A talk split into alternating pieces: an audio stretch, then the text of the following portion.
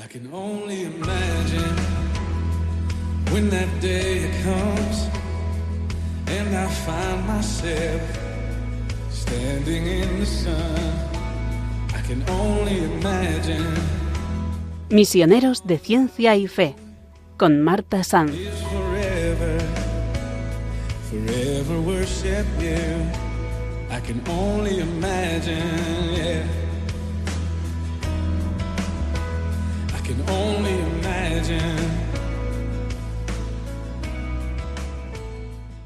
Bienvenidos un día más a este espacio Misioneros de Ciencia y Fe en Radio María.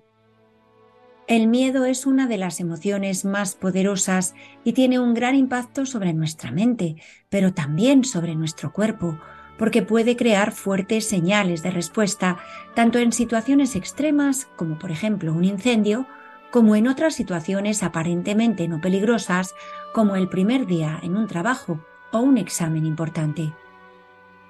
La amenaza que desata el miedo puede ser real, pero también puede deberse a una percepción de quien lo siente, que puede ser más poderosa en función del tipo de personalidad. Esto ocurre, por ejemplo, cuando nos anticipamos a desgracias que quizá nunca ocurran. Las respuestas en el cuerpo son las mismas y activan las hormonas del estrés, que son la adrenalina y el cortisol. El miedo genera estrés y ansiedad que en el peor de los casos puede perdurar en el tiempo. El miedo también sirve para preparar al cuerpo de una amenaza, que muchas veces no es real, sino percibida. Los efectos secundarios derivados de la sensación de miedo o pánico pueden ser muchos y afectar a diferentes sistemas de nuestro organismo, por lo que puede llegar a afectar la salud. Romper el ciclo de miedo no siempre es fácil, pero hay muchas formas de al menos aprender a sobrellevarlo para que no nos condicione la vida, porque el miedo puede paralizarnos. Por ejemplo, cuando tenemos miedo de que algo importante nos salga mal, el propio miedo puede contribuir a que salga mal. Tenemos asociado el miedo a una emoción negativa. Sin embargo, aunque es cierto que resulta desagradable, el miedo, al igual que otras emociones, es importante y necesario. Cuando el miedo es racional y natural, nos hace que experimentemos angustia ante una situación que percibimos como una amenaza. También nos aporta una información muy valiosa indicándonos cuando hay una desproporción entre la amenaza con la que nos encontramos y los recursos con los que disponemos para afrontarla y resolverla. Básicamente, la principal función del miedo es avisarnos de un peligro para poder ponernos a salvo. El miedo nos permite ser conscientes de que existe un riesgo. Su mecanismo de base es bastante sencillo. Nuestros sentidos captan diferentes señales del medio y estas son procesadas fundamentalmente por el sistema límbico. Si éste considera que existe un peligro potencial, desencadena una serie de reacciones fisiológicas que nos permitirán actuar en consecuencia y en cuestión de pocos segundos. El miedo genera respuestas fisiológicas corporales y conductuales. Además, hay un aumento del ritmo cardíaco, sudoración y dilatación de las pupilas, así como liberación de hormonas como el cortisol y la adrenalina. La adrenalina nos pone en un estado de vigilancia alta ante un estímulo amenazante y el cortisol, que es la hormona que producen las glándulas suprarrenales, ayuda a los músculos a liberar más azúcar, Ambos alertan para escapar, esconderse o enfrentar el peligro. La amígdala del cerebro, donde confluye y se asocian la información sensorial sobre los estímulos amenazantes y su contexto, dispara reacciones fisiológicas como son el estrés y la contracción de los músculos ante el peligro. Después de librar un peligro, podemos quedar con un miedo exagerado que pone al cuerpo en estado de emergencia continua y esto puede generar úlcera, traumas y otros desórdenes mentales. En los seres humanos el miedo es una espada de doble filo. Es una alarma que permite responder a estímulos peligrosos. Si no pudiéramos reaccionar ante las amenazas, probablemente estaríamos muertos. Sin embargo, Cuando es una alarma que suena todo el tiempo y sin que haya peligro, o nos lleva mucho tiempo recuperarnos de un evento traumático, se empiezan a generar desórdenes psiquiátricos. Imaginar permanentemente un peligro hace que el cortisol se libere continuamente, se consuma todo el azúcar del cuerpo e incluso baje el nivel de respuesta inmunológica. Si eso aún no lo arrastra todo el tiempo, puede enfermar. En el cerebro también hay repercusiones.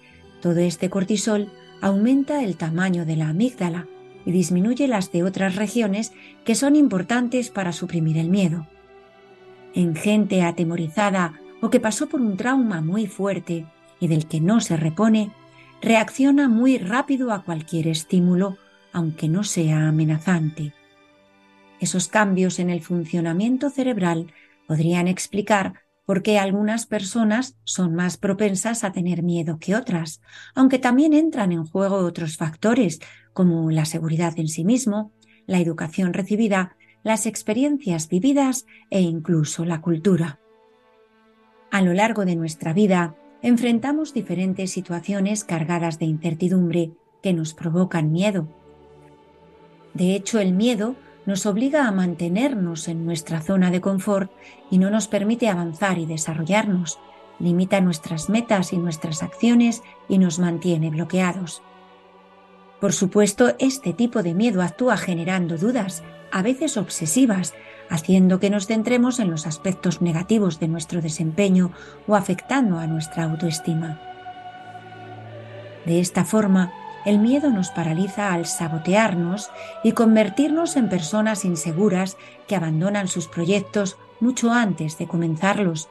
En estos casos, el miedo deja de ser un mecanismo de alerta ante los posibles peligros para transformarse en una actitud ante la vida que sesga nuestro crecimiento.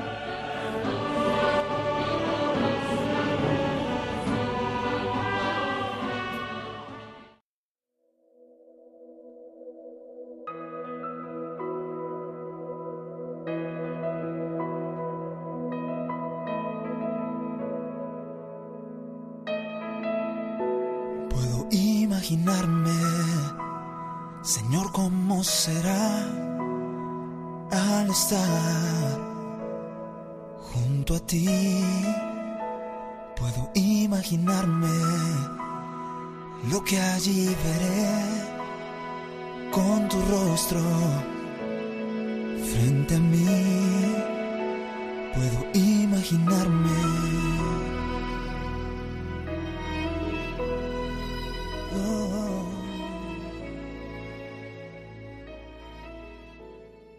Y para hablar sobre el miedo, hoy nos acompaña Consuelo Junquera Guardado, psicóloga y licenciada en Filología y Lengua Española. Tiene la carrera de magisterio y ha ejercido como psicopedagoga y directora de un centro escolar, además de impartir cursos de psicología y espiritualidad en diferentes grupos de España, Europa, América y Japón. Muchas gracias por acompañarnos hoy, Consuelo. Vivir sin miedo no es posible. El miedo es necesario, pero superar el miedo que nos impide avanzar, el que nos bloquea, es una de las mejores formas de crecer como personas y de alcanzar una vida más plena. Pero, ¿qué es el miedo, Consuelo? Pues respondo, mira, el miedo es el fantasma eh, el que nos acecha a todos en un momento dado o nos impide avanzar.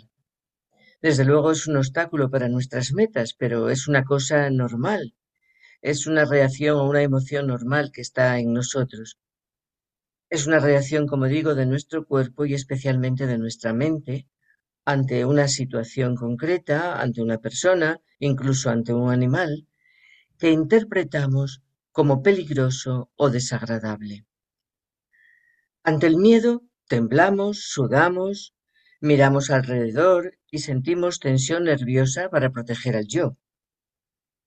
Como digo, el miedo es una emoción innata, aunque en realidad hay pocos miedos innatos, porque los casi todos los demás los vamos aprendiendo con la experiencia. Esta emoción que es el miedo trata de protegernos de lo que nos ocurre.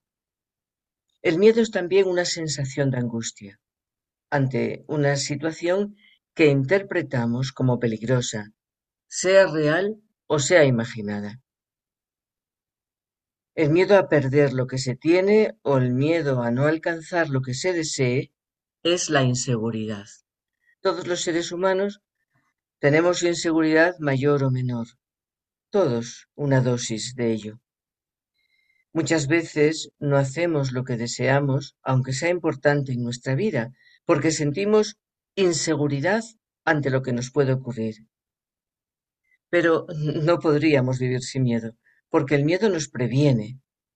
Sin miedo, asumiríamos riesgos que son innecesarios. Por lo tanto, tener miedo es normal. Es una emoción que procede del cerebro límbico, que es el encargado de la superviviente, de la supervivencia. Y el miedo, a veces, es contemplado como una emoción negativa. Sin embargo, sirve para sobrevivir. Es un mecanismo adaptativo.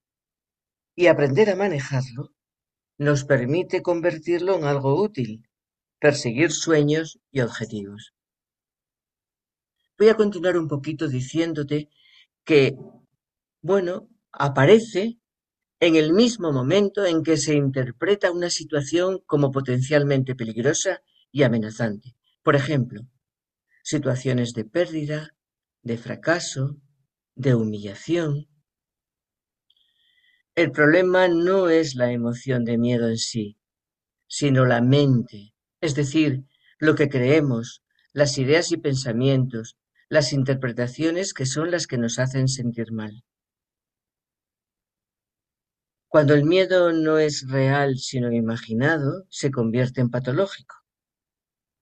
Pero quiero decir algo que me parece importante y que lo hacemos a diario, que es que el miedo motiva la defensa, es decir, una protección repentina que se manifiesta en los seres humanos de tres maneras. La primera o una de ellas es inmovilizarnos. El miedo nos paraliza, nos bloquea emocionalmente, nos dificulta para actuar y para disfrutar de los pequeños o grandes placeres de la vida que Dios nos regala. La segunda protección es huir o escapar, retirarnos para evitar el ataque de los demás. Es decir, ponemos distancia física o psicológica entre la persona que tiene miedo y lo que tememos. Y no nos damos cuenta que cuando utilizamos la defensa de la huida, aquello de lo que huimos siempre viene con nosotros allá donde vamos. Es decir, los fantasmas de nuestra cabeza siguen existiendo. Y la tercera forma de proteger, protegernos es enfrentarnos, amenazar o atacar. O sea que otra respuesta ante el miedo es el ataque. El miedo a la muerte proviene de una sensación primaria de todos los seres humanos por la supervivencia. De este miedo se derivan otros muchos temores generalizados como el miedo a las alturas, el pánico a los viajes en avión o diferentes fobias relacionadas con la extinción de nuestras vidas, sensaciones de pánico ante circunstancias asociadas a fatales consecuencias que supongan el fin de nuestras vidas. ¿Qué puede decirnos sobre esto? Pues sí, es verdad que el miedo a la muerte eh, lo tenemos casi todos los seres humanos, yo creo que todos, y es una consecuencia directa de nuestro instinto de supervivencia. Sentimos miedo ante situaciones que ponen en peligro nuestra existencia. Muchas personas tienen miedo a morir por el proceso de dolor que puede implicar morir y otras personas lo tienen por lo que implica la nada o el desconocimiento de lo que hay detrás de, nuestro final. Cuando los pensamientos sobre la muerte son frecuentes, las, las, preocupaciones pueden llegar a convertirse en temores mucho más problemáticos. El miedo a morir puede producir angustia, ataques de pánico, haciendo que las personas puedan llegar a sentirse ahogadas al pensar en la muerte y hasta creer que el mismo ahogo es un síntoma de que se está muriendo. Otra manera de, tener miedo es buscar formas de mantenerse joven o inmortal. Quienes lo sufren se acostumbran a negar su mortalidad, buscando diferentes maneras de mantenerse joven, como de volverse inmortal. Y puede producir también el miedo a morir pensamientos obsesivos sobre la muerte. que pueden condicionar incluso el estilo de vida. ¿Y cómo, cómo superar el miedo a la muerte? Yo creo que el principal consejo para superarlo es tratar de aceptar la idea de que la muerte es un hecho, llegará. Y controlar ese temor y aprovecharlo para disfrutar el máximo cada momento, aprovechando la vida, haciendo un buen proyecto de ella y con ella, es la mejor opción. Es decir, aceptar lo inevitable. La muerte escapa de nuestro control. Nosotros escogemos qué vida queremos vivir. Entonces, la mejor forma de no tener miedo a la muerte es trabajar en nosotros mismos, en nuestro interior, crecer y aceptar eso, que la muerte es un hecho. Y hablar con naturalidad sobre ella. Tolerar la incertidumbre. No sabemos qué pasará y cómo será nuestra muerte. ¿Para qué adelantar? Si hay personas que mueren llenos de paz y de tranquilidad, ¿por qué nosotros no vamos a ser unas personas así, de esas? Más, en, más en, el, en, los católicos, ¿verdad? Que, que, bueno, que sabemos que aquí somos peregrinos, que, que nuestra vida está allí, que es la vida eterna, que está en los brazos de Jesús. Y eso también es un gran consuelo para todos los que, bueno, pues como sabemos que vamos a llegar al otro lado, a la puerta, es el paso a la vida eterna, ¿no? El poder abrazarnos a Jesús y, y disfrutar de su presencia ya para toda la eternidad. Eso es un consuelo muy grande para todos los católicos, ¿no? efectivamente, o sea, explorar nuestra espiritualidad, de qué manera confiamos, va nuestra fe de acuerdo con nuestra vida. Eso es importantísimo, lo que acabas de decir.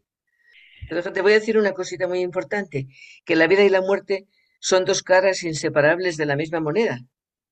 Por lo tanto, eh, existen personas que no solo tienen miedo a morir, sino también miedo a vivir, miedo a la vida. Y el miedo a la vida es tan limitante que la persona cuando lo tiene no consigue ver luz en ninguno de los aspectos de su vida. Tremendo, tremendo. Sí, sí. Que dentro de, esta, de este miedo a la vida supongo que habrá muchos tipos de miedos también, ¿no? Como, como el otro de la pérdida de autonomía, el miedo a ser inmovilizados, paralizados, restringidos, sometidos, atrapados, o bueno, controlados también por circunstancias que quedan fuera de nuestro control temor a la libertad de nuestros movimientos naturales, que es común en casi todos nosotros. Quizá de este podrían derivarse otros miedos físicos como la claustrofobia o sociales como el miedo al compromiso. ¿En qué consisten estos miedos, doctora? Pues mira, yo primero de responderte al miedo a la autonomía te diría que ¿qué es la autonomía? Y entonces eh, estaríamos más clarificados en ese miedo. Una persona autónoma es aquella que controla su propia vida, que elige y determina sus metas, y que actúa de manera racional y efectiva para lograrlas. Es decir, es aquella que encuentra la respuesta dentro de sí misma. Es eh, lo que diría Víctor Frank, el hombre se autorrealiza en la misma medida en que se compromete a cumplir el sentido de su vida. Por lo tanto, autonomía y responsabilidad van unidas y se van adquiriendo desde la infancia. Todos la deseamos. Pero, cuando una persona no está acostumbrada a resolver sus problemas ni a dirigir su vida, brota un miedo. ¿Cuál es el miedo? Hacerse cargo de ella misma, ser responsable de los propios actos, tomar decisiones y decir opiniones. Por lo tanto, el miedo a la autonomía va unido al temor a la responsabilidad y a la libertad, y también un miedo al compromiso. Hay muchas personas que tienen miedo a comprometerse con sus parejas, trabajo, misión. ¿Por qué? Tienen miedo a perder la libertad, la autonomía y el control de su vida. Para alcanzar el desarrollo integral pleno de alguien, de una persona, para alcanzar la autonomía, se ha de optar libremente por acoger y realizar el plan de amor de la propia vida. Es decir, la verdadera libertad es poner las facultades y capacidades al servicio de una misma, en sintonía con lo que es bueno y lo que es razonable. Y en la medida eh, en que las elecciones respondan a un crecimiento o a su crecimiento como persona, empieza a poseer esa libertad y se hace señora de sí misma. Claro, pero topamos con la inseguridad. Cuando la inseguridad que siente el ser humano ante la magnitud de la responsabilidad de la libertad le lleva a desestimar el valor de ser libre y crea una libertad a la medida, de modo que satisfaga la necesidad del momento. no en una libertad de construirse a sí misma. Como dije, el miedo a la autonomía conlleva también un miedo al compromiso, un miedo a mantener una relación a largo plazo, a quedar atrapados dentro del compromiso. Y alguien prefiere casi renunciar al amor antes de jugarse una libertad auténtica. Bueno, y en el otro lado está la soledad. Este miedo se relaciona con el pánico al abandono, al rechazo o a sentirnos despreciados. La pérdida de conexión con el mundo genera sensaciones de angustia ante la posibilidad de convertirnos en una persona no querida a la que nadie respete ni valore. ¿Puede hablarnos sobre este tipo de miedo y lo que puede generar? Consuelo. Sí, el miedo a la soledad también es un miedo bastante común, bastante innato en los seres humanos, pero se le añade este miedo a la historia personal, es decir, cuando una persona en su historia personal ha sufrido una falta de reconocimiento, de respeto, de, valoración, se le causa una herida emocional tan profunda que se incrementa su miedo a la soledad. O sea, el temor central del miedo a la soledad está basado en, una sensación de abandono y de baja autoestima. Heridas que se tienen desde, pues a lo mejor en el subconsciente o desde la niñez. Claro, desde la niñez, por supuesto, que han quedado en el, subconsciente, eh, pues en la memoria, grabada, grabada por supuesto en el cerebro y yo pienso que en todo, en todo el cuerpo. Y, y, de ahí surge, pues, la primero una inseguridad vital y una sensación de que no se es nada y de que la autoestima, por supuesto, es precaria y hay una sensación de que me van a rechazar, me van a abandonar por no ser nada o porque algo o se creen que algo está mal dentro de ellas mismas. Supone muchísima angustia, un, un temor, una angustia al rechazo, al abandono, a sentirse despreciada e incomprendida. Vayamos al miedo a la mutilación, que es un temor de perder cualquier parte de nuestra estructura corporal, lo que es la idea de tener límites en la movilidad de nuestro cuerpo. La sensación de ansiedad al estar cerca de animales venenosos o considerados peligrosos, como insectos, arañas, serpientes, o como tener fobia a otras cosas o situaciones que puedan suponer un daño físico, como trabajar o exponernos a sierras mecánicas, hachas, machetes. Hay algunas personas más valientes que otras respecto a este tipo de miedo, ¿verdad, doctora? ¿Por qué? Bueno, pues porque, porque ser valiente significa actuar a pesar de la dificultad y ser valiente siempre nos pone en acción. Hay una capacidad de superar situaciones que parecían insoportables. Hay un coraje emocional cuando somos valientes.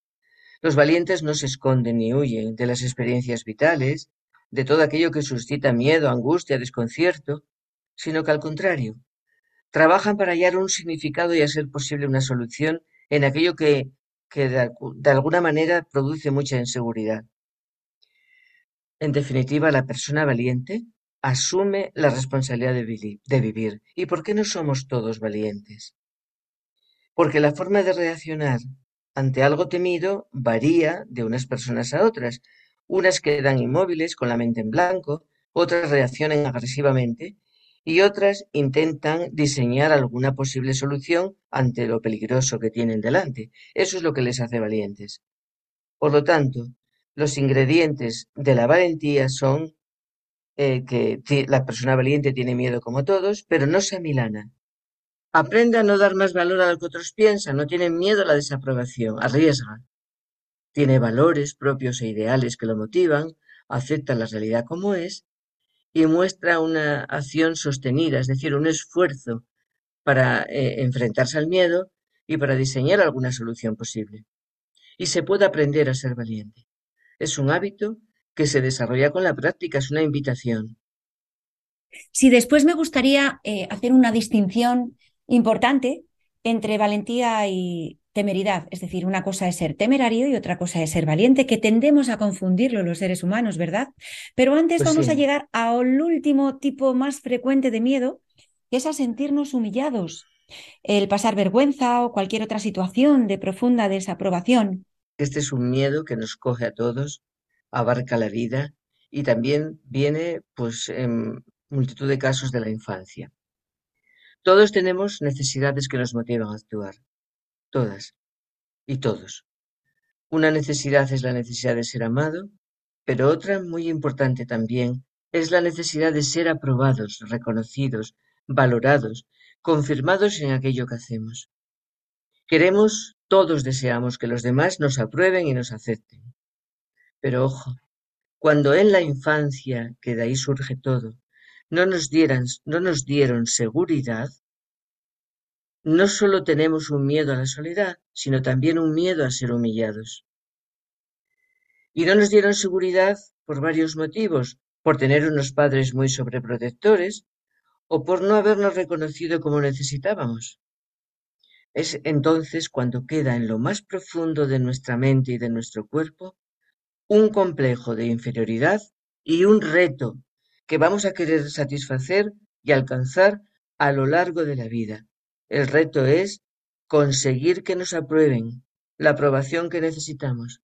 Y por lo tanto se desencadena el miedo a no ser aprobados, es decir, a ser humillados. De tal manera que puede llegar a tenerse miedo a una situación social, ¿eh? es decir, a, un miedo a, a, convivir. Avergonzar a alguien es una forma de anular a una persona, anularla. Y cuando hay una necesidad excesiva de aprobación y un miedo a la humillación, va acompañado de baja autoestima y de una autoaceptación casi nula, hasta el punto de que la persona puede depender de los demás para sentirse valorada. Es decir, se genera un miedo al rechazo que se traduce en una susceptibilidad exagerada a la crítica y en una dificultad para decir no ante las exigencias o peticiones de las demás personas. Por esa misma razón, también se puede ser demasiado sensible a las necesidades de los otros y, una persona se puede responsabilizar de los sentimientos ajenos. Y ojo, porque una persona con miedo a sentirse humillada puede generar que humille a los demás para no ser humillada ella. En este caso son personas tóxicas que deben ser tratadas psicológicamente. Y de esas hay varias en el mundo. Sí, hay una, hay una película de dibujos animados, eh, bueno, que yo he tenido ocasión de ver varias veces y, y, me gusta ponerlo a los niños de catequesis, ¿no? De confirmación. Es una película que se llama, bueno, los dibujos no están muy bien hechos, ni la música es muy bonita, pero el fondo es tan precioso. Se llama Tú eres especial. Y ahí es eh, sobre la manía, la, costumbre que tenemos los seres humanos de poner estrellas o manchas, ¿no? Y a veces uno pone muchas manchas para tener el y lucir más eh, número de estrellas. Eh, yo creo que son situaciones que habría que profundizar en otro programa porque esto da para mucho, ¿verdad, doctora? Da para mucho. Hablar de las necesidades es sí, importantísimo. Qué pena que tengamos solamente una hora de programa. Vamos a reflexionar, si le parece, sobre este asunto con esta preciosa canción. Como un huracán que vuela, tu espíritu en la tierra a los hombres nos quisiste dar. Soplo que empuja a la iglesia y le da fuerzas nuevas para que en ti solo pueda confiar. Cristo nos entregó al defensor. Poseemos las primicias del Espíritu, del Espíritu de Dios. La muerte no tiene poder,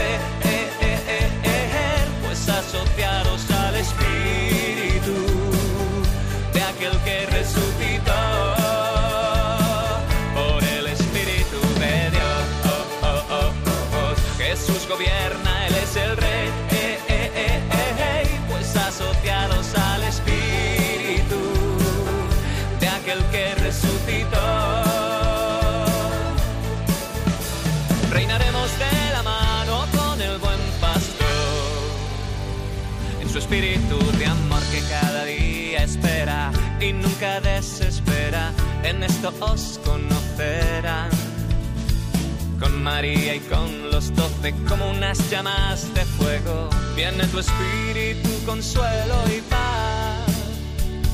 Y les diste y nos das la verdad.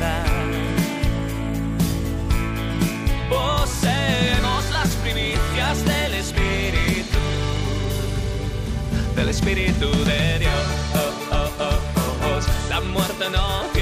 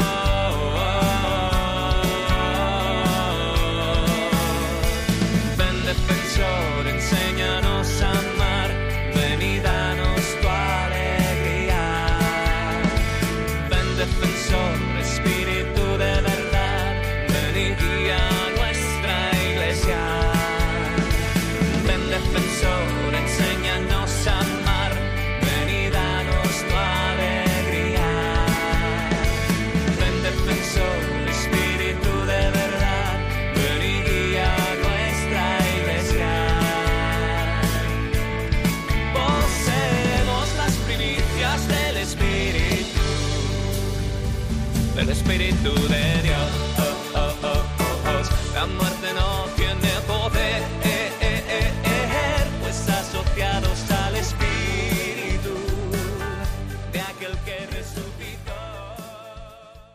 Y seguimos en Misioneros de Ciencia y Fe en Radio María. Hoy hablamos sobre cómo vencer al miedo y lo hacemos de la mano de Consuelo Junquera, psicóloga y escritora.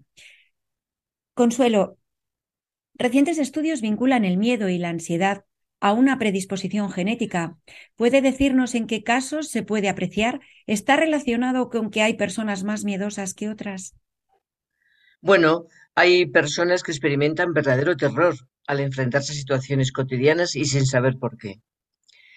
Los nuevos estudios científicos sugieren que ese miedo podría ser hered- heredado de los padres. Dicen que hay un componente genético que influye. Otros miedos pues son inherentes al ser humano, con un componente prácticamente instintivo, como por ejemplo el miedo a la oscuridad, a la incertidumbre, a la muerte de la que ya hablamos. Sin embargo, la gran mayoría de nuestros miedos son aprendidos por un aprendizaje asociativo o por un condicionamiento clásico. Bueno, eh, es que los miedos se dividen en dos tipos, congénitos, que son los universales, el miedo a la muerte, a la oscuridad, etcétera, y adquiridos. Por ejemplo, el miedo al dentista, miedo que son frutos de la educación, de experiencias vitales, del entorno. Y recientemente, los científicos han descubierto que algunos de estos miedos que hasta ahora consideraban adquiridos, es decir, aprendidos, podrían tener un componente genético que los desencadena. Es decir, se puede heredar un comportamiento ansioso que puede llegar a convertirse en fobia. Los investigadores explican que el carácter miedoso, como la mayoría de los comportamientos, es fruto de la herencia y de la educación. Pero parece que el peso genético es mayor de lo que se creía, aunque las investigaciones todavía no han dado los resultados que todos esperamos y que sean convincentes al 100%. Hasta hoy apuntan a que las sensaciones provocadas por el miedo dejan una huella que puede transmitirse genéticamente. Pero a pesar de las investigaciones, que en el miedo influye la herencia es todavía un misterio. Qué interesante, qué interesante. Antes de la canción que hemos escuchado, comentábamos que, que en el otro extremo de las personas que pasan miedo, o están las personas a las que le gusta pasar miedo, mm, viendo una película de terror o practicando deportes de riesgo. Eh, hablábamos de los, la diferencia que tenemos que ver entre temerarios y valientes. Eh, bueno, ¿por qué hay personas que les gusta pasar miedo? Y primero, y después, ¿qué diferencias tienen los valientes de los temerarios? Pues mira, a unas personas les encanta buscar y sentir sensaciones y a otras les asusta sentirlas. ¿Qué pasa en el cerebro cuando sentimos miedo? Ahí tenemos la respuesta. El cerebro libera adrenalina cuando sentimos miedo, pero cuando lo superamos, en ese momento, y verificamos que la situación es segura, claro está, se activa la dopamina, es decir, un neurotransmisor que está asociado al placer y a la recompensa. De ahí que muchas personas sientan atracción a las sensaciones fuertes y quieran vivir experiencias intensas, como son deportes de aventura, películas de terror, etc. Y otros, pues no, porque tienen pánico. Cuando termina la acción, hemos superado y hemos superado el miedo, seguimos emocionados un buen rato. Fijaros, sube la autoestima, nos pone a prueba para ver hasta dónde somos capaces de llegar. Sentimos autocontrol, superación, favorece la curiosidad, es un aprendizaje. Elaboramos nuestras propias estrategias para afrontar esas situaciones. También favorece la convivencia. El terror se vence mejor en grupo. Y es una competencia personal. Nos lleva a evaluar los riesgos, enfrentarlos y tomar decisiones para el éxito. Entonces, en definitiva, una persona busca sensaciones para sentir la adrenalina y luego la dopamina, que es un neurotransmisor, neurotransmisor que tiene placer y recompensa, por supuesto. ¿Y por qué decías tú unos son valientes y otros temerarios? Bueno, los temerarios corren en busca de peligro, tienen ausencia de miedo y son imprudentes, arriesgan demasiado.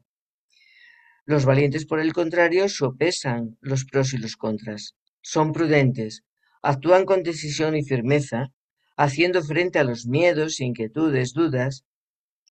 Conocen el miedo y lo logran vencer. Es decir, que la, la valentía está asociada con el valor que se demuestra en los pequeños y, en los comportamientos de cada día, pequeños o grandes. Los valientes son serenos. Antes de una acción y después sostienen la serenidad después de emprenderla. Es importante saber qué nos guía en la vida. La imprudencia y temeridad o nos guía la valentía. Importantísimo, en cualquier acción pequeña o grande para ser valiente hay que tener miedo, ¿verdad? Porque si no tienes miedo no es que seas valiente, ya ahí puede ser más temerario o, tener... Claro. Es decir, que implica tener miedo, ¿no? Es, es, que yo no tengo miedo, no es que seas valiente, es que si no tienes miedo no superas ese miedo con la valentía, ¿no? Claro, es que eso no es valentía. Los valientes sopesan los pros y los contras del miedo y actúan con decisión ante el miedo, pero por lo tanto sienten miedo.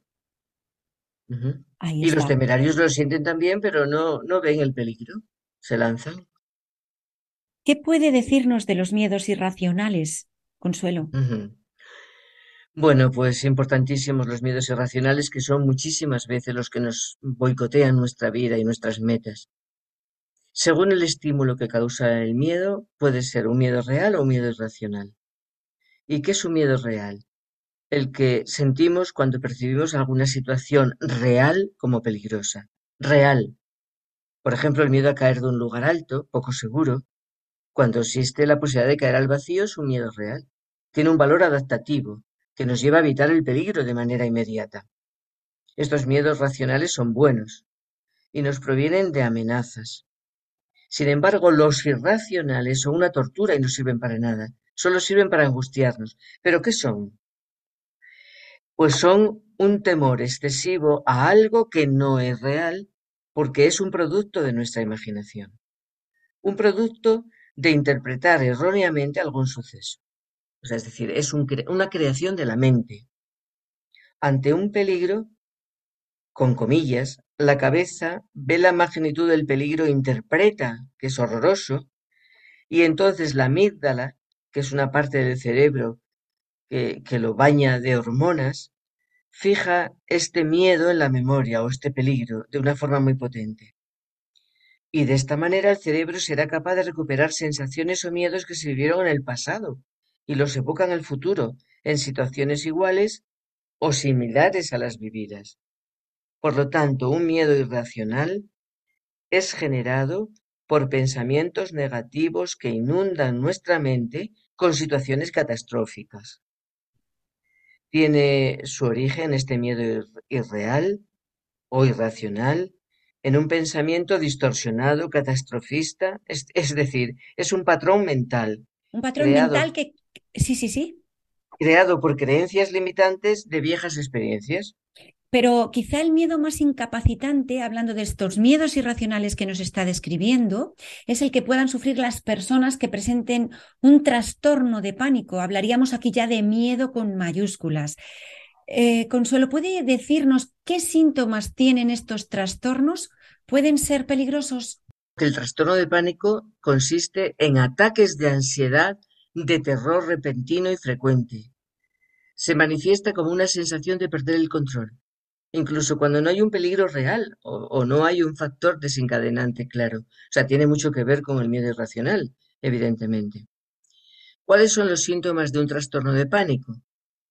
Pues hay un mareo, una sensación de desmayo, un miedo a morir, un dolor en el pecho, sensación de asfixia, náuseas, es decir, el ataque puede durar de 5 a 20 minutos y a veces horas, ¿eh? Y cuando los ataques se suceden a menudo, se puede llamar trastorno de pánico. Ya no es solo un miedo que produzca pánico, sino un trastorno. ¿Qué puede provocar estos trastornos? Pues cambios importantes en la vida, factores de estrés, una enfermedad grave de un ser querido, la muerte, una agresión sexual, un accidente grave, un divorcio. Eh, no ponen en peligro la vida, pero son difíciles de controlar por cuenta propia y pueden empeorar si no se tratan. Es decir, deben ser tratados por un especialista para recibir un tratamiento adecuado. Llamo especialista a un psicólogo o incluso a un psiquiatra si la cosa es excesivamente grave o frecuente. Pero tanto los trastornos de pánico como el miedo irracional alimenta los pensamientos de ¿y si, por ejemplo, tengo miedo de hablar en público? ¿Y si de repente me corto? ¿Y si, no sé, hablar, si me olvido? O el miedo a volar. El fantasma del ¿y si, no? de algo que no ha sucedido, pero ¿y si? Eso es. Eso es. ¿Y si? Ese. En fin, eh, todos tenemos a veces miedos irracionales, pero no llegan a ser trastornos, evidentemente. Y, es algo muy importante que quiero decir es que, es que no es lo que sucede en la vida, sino cómo lo vivimos, lo que hará que los miedos nos paralicen o nos impulsen a superarnos. Esto es muy importante. Pues si le parece, vamos a reflexionar con este, con este precioso tema musical y cuando volvamos Hablaremos efectivamente de cómo superar los miedos y cuándo es necesario pedir la ayuda psicológica especializada. Creo que son dos pautas que vendrá bien eh, aprender y llevar a la práctica. Escuchamos esta preciosa canción del sacerdote Jaime Salmoredo.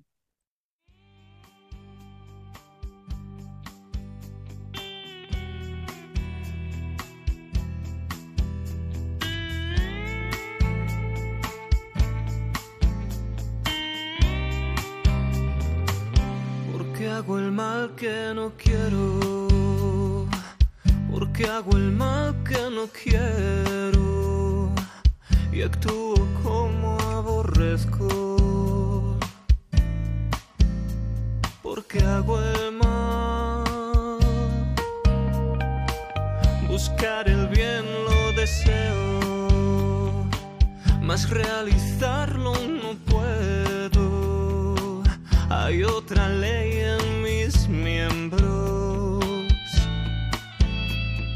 luchando con la de mi razón, aprisionándome.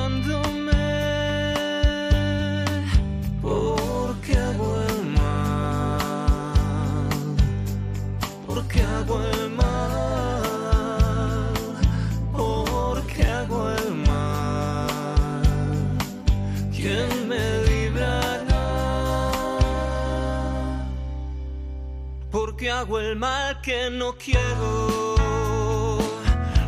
me siento que muero.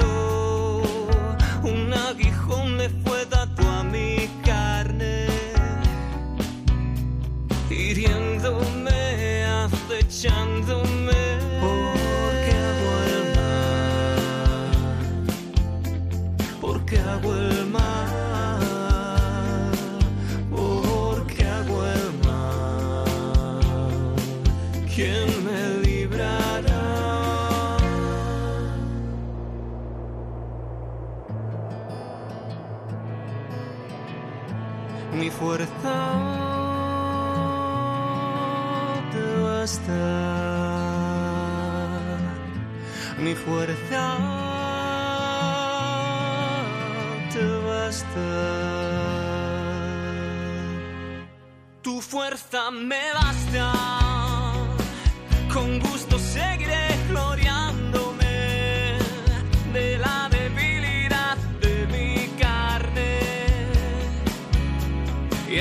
sabré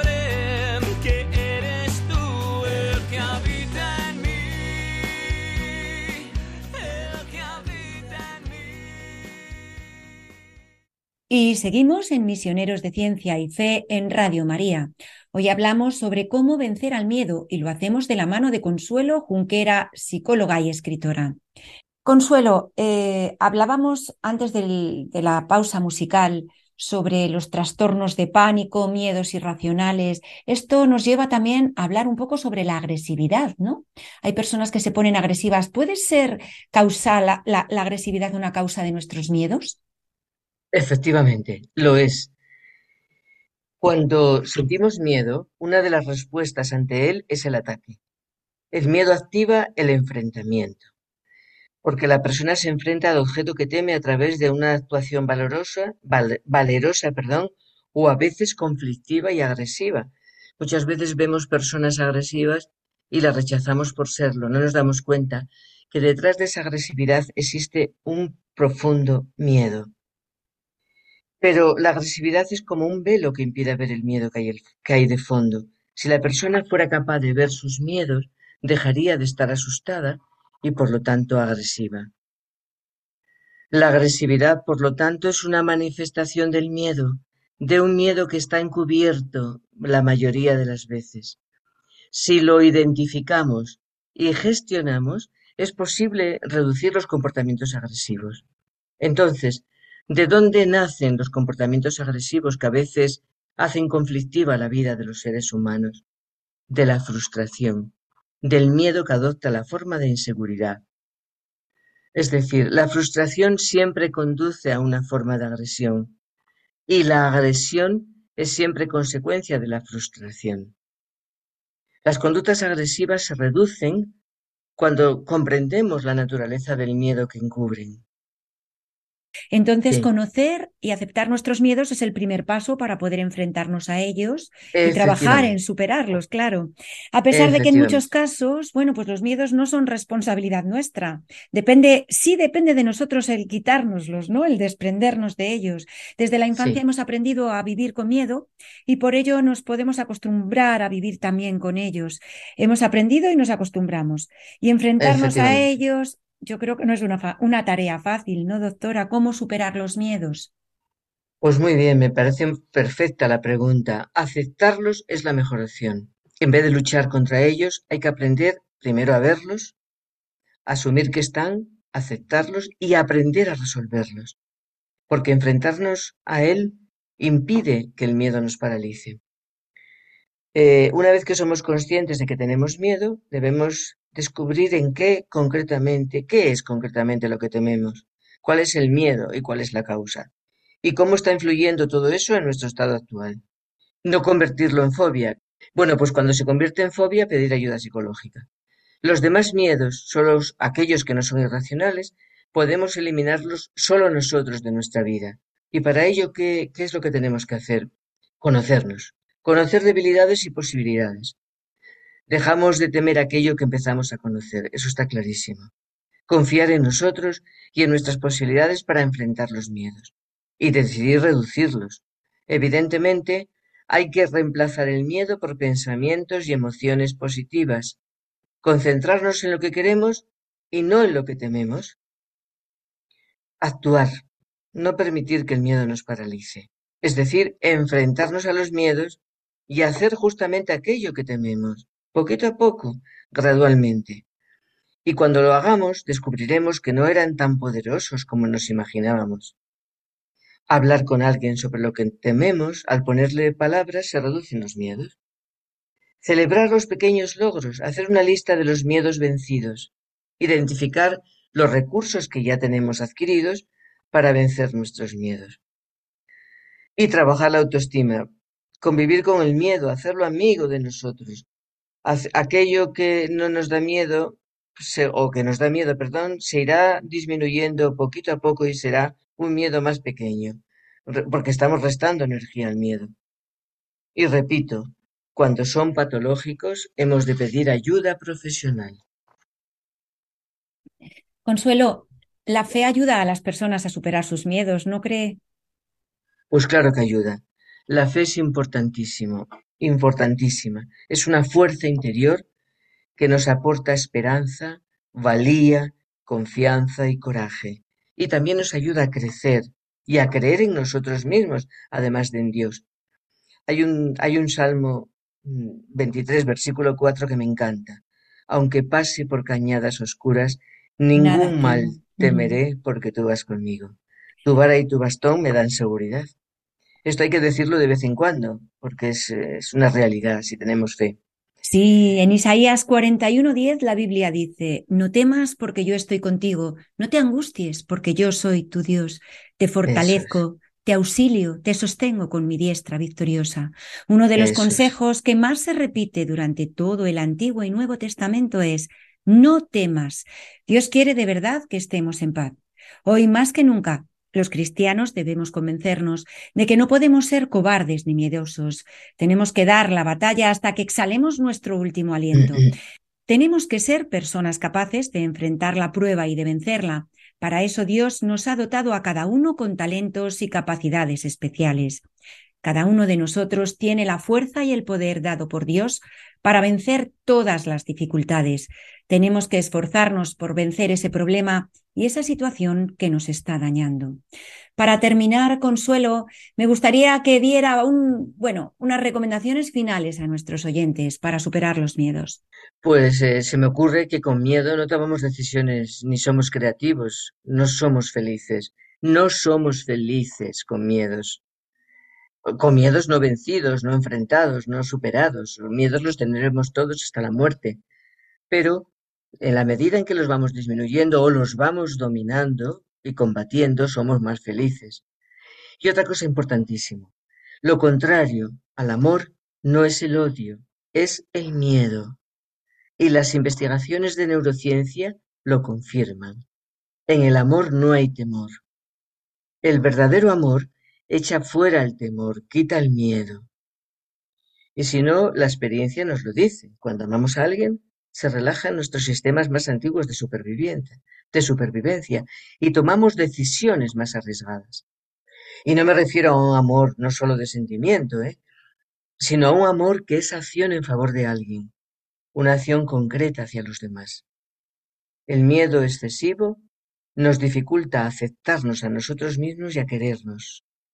Y en la imposibilidad de amarnos a nosotros, se hace bastante imposible que amemos a otra persona no son actitudes cristianas. Tener miedo y no amor no es una actitud cristiana. Eh, se nos termina el tiempo del programa, pero antes me gustaría terminar con una preciosa oración.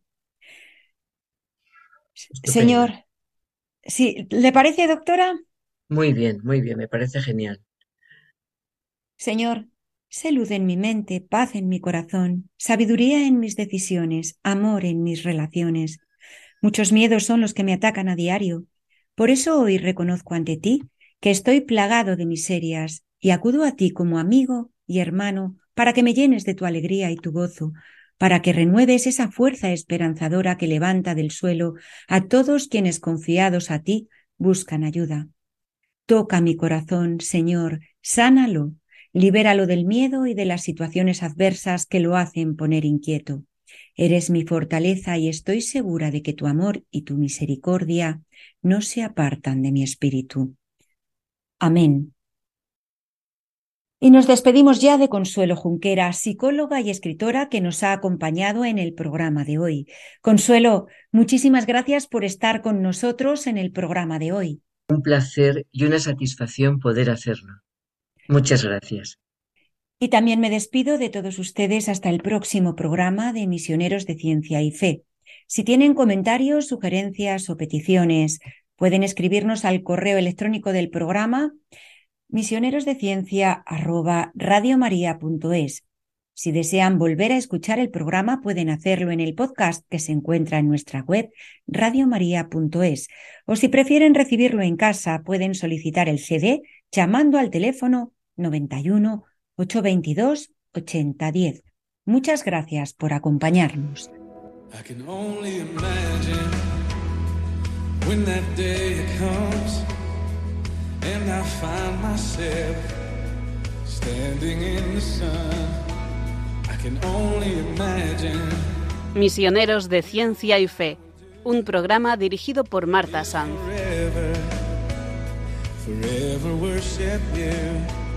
I can only imagine, yeah. I can only imagine. Surrounded by your glory, what will my heart feel? Will I dance for you, Jesus? Or in all of you be still? Will I stand in your presence? Or to my knees, or will I fall?